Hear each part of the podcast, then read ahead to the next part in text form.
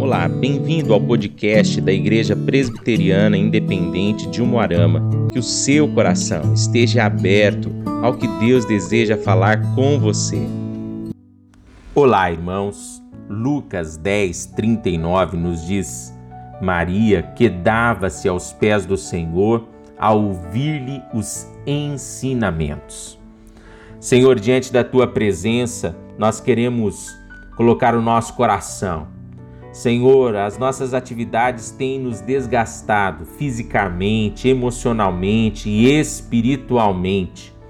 Pai, nesse dia eu peço para que o Senhor nos ajude a reordenar, a reorganizar a nossa agenda e colocar o Senhor em primeiro lugar. O melhor lugar para nós estarmos, Senhor Jesus, é aos teus pés de joelhos como Maria fez, Senhor Jesus, em sua vida.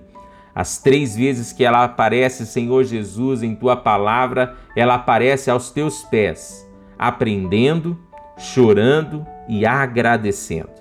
Que possamos ter a mesma atitude, Senhor Jesus, de Maria e não de Marta nesse dia, em nome de Jesus. Amém e amém.